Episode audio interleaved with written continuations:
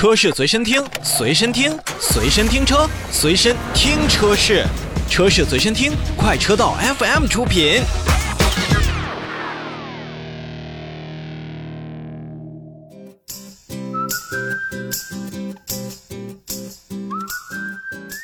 欢迎回来。呃，说东风雪铁龙呢，应该是本期节目最后的一个小板块了。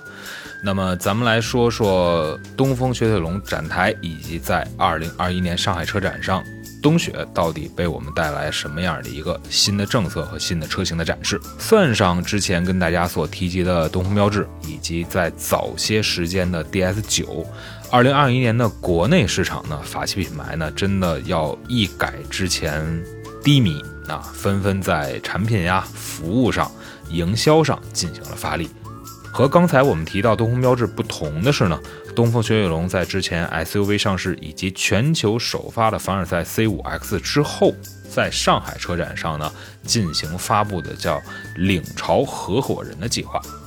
那东风雪铁龙呢表示，这个领潮合伙人就是要跟消费者在一起，从产品的研发、用户的体验、生产的方式等等方面，共同参与 C5X 的，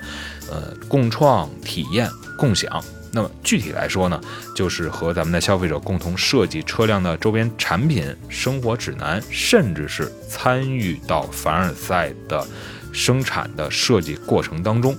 还能参加新车的一些下线仪式啊、试驾等等活动，而更直接的就是将会邀请合伙人分享产品体验，向身边的人去推荐购买凡尔赛 C5X 车型。从四月初的首发首秀，那 C5X 凡尔赛这款车可谓是一战成名，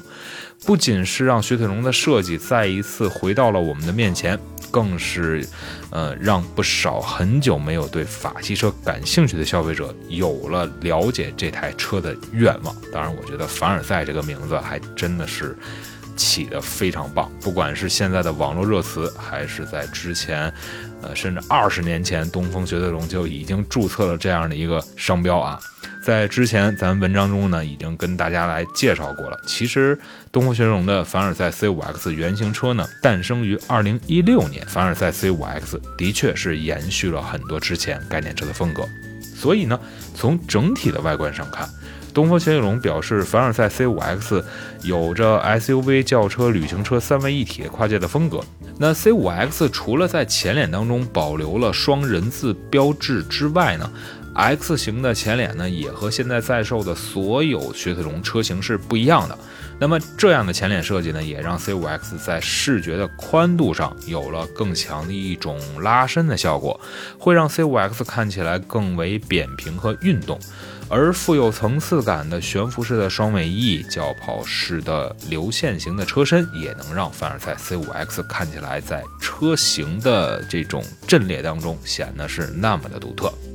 所以在本次的上海车展之上呢，我们也是第一次打开了车门，坐进到了凡尔赛 C5X 的车内当中来看它的内饰。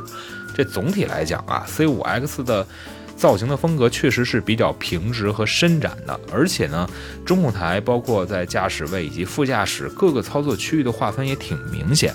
再加上双人字花纹的木纹的内饰，让 C5X 车内呢也是更加显得具有辨识度。十二英寸的中控屏、液晶仪表盘等等多处也都是采用了悬浮式的设计，也是让整体的内饰伸展的前提下，又添了很多层次感。在车展现场呢，还跟大家说一下，我们在呃地板上就是趴在地上看了看 C5X 的底盘。不出所料，还是 PSA 所惯用的非独立悬挂形式。虽然还没有试驾过这台车啊，但和天翼的 SUV 是一样的。凡尔赛 C5X 也是配备了 PHC 的自适应液压稳定技术。那么这一套技术虽然呃配上一个非独立悬架，看起来不是那么高级，但是在日常的驾驶当中，绝对是可以保证咱们日常的驾乘人员的一个舒适。这点上来讲的话，大家还真的。不要太质疑，说我选了一个非独立悬挂，哎，是不是就不舒服了？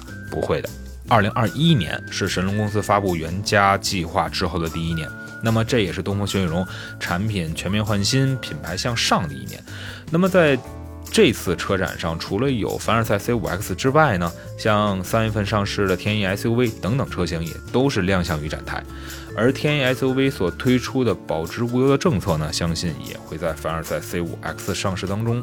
有所提及。而相信啊，东风雪铁龙呢，也是愿意将这样的政策呢落实到更多的车型当中。这样做呢，其实才能让我们更多的这种潜在消费者有冲动，或者说是对于雪铁龙车型有更好的这种好感度。随着新车和更多政策的落地呢，我们也是期待着东风雪铁龙品牌呢，能以 C5X 凡尔赛这款车型为新的一个起点，让咱们的消费者有更好的认知，去了解以及认识雪铁龙的品牌，也能让这些很有意思的车型呢，日后在销量上呢会有所提升。